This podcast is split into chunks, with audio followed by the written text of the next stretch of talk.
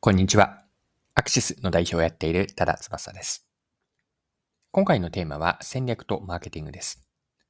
面白いなと思ったカラムーチョの戦略を取り上げて、ここにマーケティングの観点も入れながら学べることを見ていければと思っています。それでは最後までぜひお付き合いください。よろしくお願いします。はい。今回の内容で見ていきたいのは、カラムーチョの戦略とマーケティングなんですが、ここには戦略の本質とかあとはマーケティングをブランドの観点で見たときに、ブランドがどうやって作られていくのか、このあたりに学びがあると思いました。で今回の話をしようと思ったきっかけは、ある記事を読んで、それが産経ビズの記事だったんですが、記事のタイトルを読んでおくと、カルビーに勝つにはこれしかない。小池屋がカラムーチョという禁断の味に手を出したわけ。この記事を興味深く読みました。カラムーチョを取り上げた記事だったんですが、1980年代前半の頃のスナック菓子市場で圧倒的に高いシェアだったカルビーに対抗するための小池の戦略が書かれていて、この戦略がすごく面白かったです。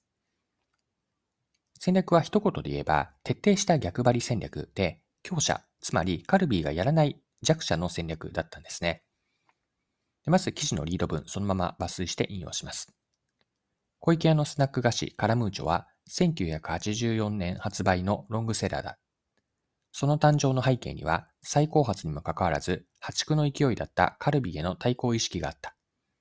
異色のスナック菓子はなぜ大定番になれたのか。小池屋創業者の息子で、現会長、小池隆氏の証言を交えて明らかにする。はい。以上が産経ビズの2021年の11月の4日の記事からでした。で、1984年のスナック菓子市場は、カルビーが圧倒的なシェアを占めていました。どれぐらいかだったかというと、この部分また記事からそのまま引用しますね。カルビー参入年に集計された1975年の国内ポテトチップス市場シェアは、小池屋が27.6%で1位。しかし、1984年にはカルビーが79.9%と圧倒的なシェアトップとなり、小池屋は9.0%と激減。このまま同じ戦い方をしていっては、いずれ淘汰されてしまう。そこで出た結論が、全部カルビーの逆を行こうだった。はい、以上が記事からです。では、今の最後にあったキャルビー、カルビーの逆を行こうとは具体的にどのようなことをやったのか。でこの部分、また記事に詳しく書かれていたので、少し長くなるかもしれませんが、また引用して読んでいきます。当時ポテトチップスのメインターゲットは女性と子供でしたから、逆に大人の男性に食べてもらうべく、辛い味付けでいこうと決めました。売り場もお菓子売り場ではなくおつまみ売り場。原料がじゃがいもなのは同じだけど、カットは薄切りスライスではなくおつまみ感のあるスティックタイプ。値段も150円でさえ高いと言われていた中で200円。サキイカなんかはだいたい300円くらいにしていましたから、それと比べれば別に高くない。要するに、あらゆる面でポテトチップスっぽく見せたくなかったんですよ。ポテトチップスだけど、ポテトチップスじゃないものを作ろうと思ったんです。カルビーのポテトチップスと比較されないように。商品名は辛いムーチョでカラムーチョだ。メキシコ風の商品名にしようという話は早い段階から決まっていました。その後、デザイナーがいろいろと候補を考えてくれた中で、一番飛び抜けたものを選んだんです。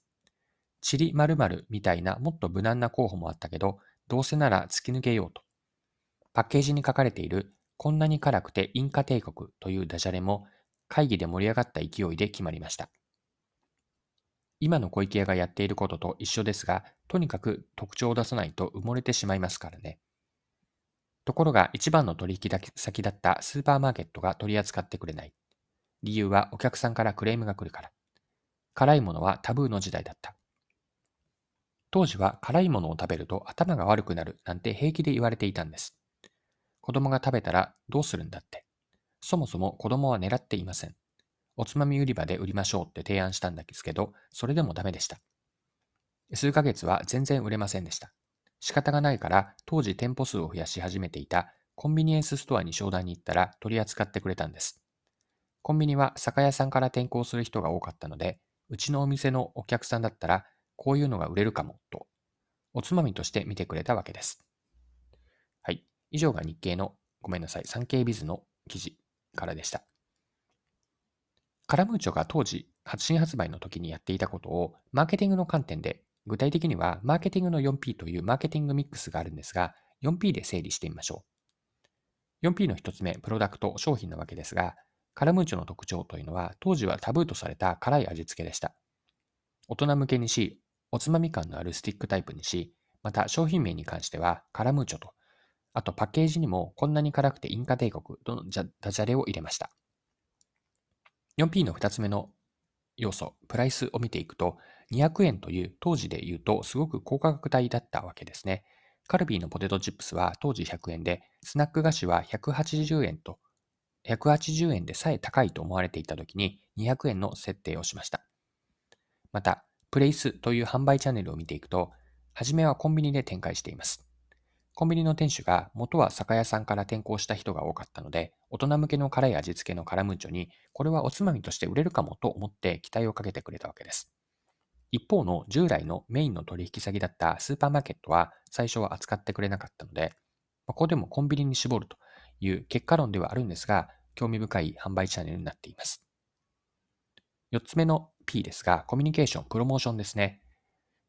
どんなプロモーションをしたかというと、あらゆる面でポテトチップスっぽく見せないようにしたというのが特徴です。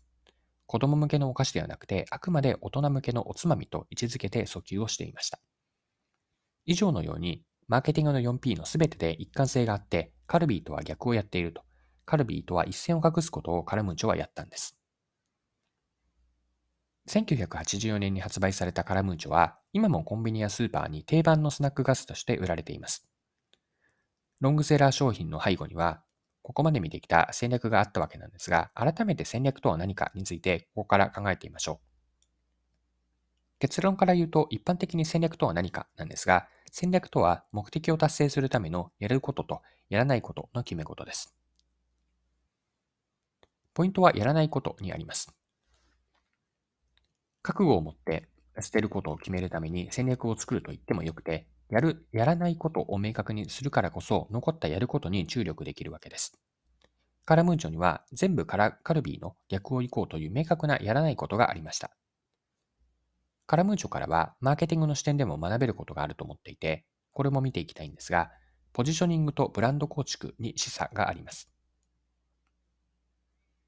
ポジショニング形成ができるのは、他とは違うことをやるからなんです。マーケティングの観点で大事なのは違うことをやったことによってそれがお客さんへの価値を生み出しているかどうかなんです。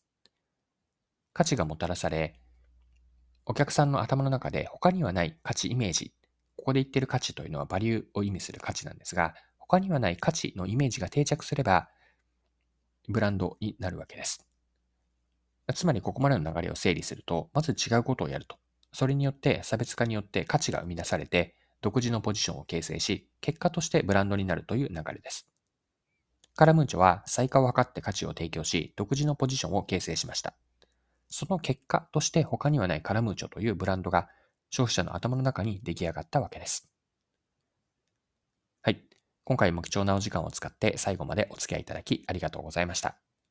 これからも配信は続けていくので、次回の配信でまたお会いしましょう。それでは今日も素敵な一日にしていきましょう。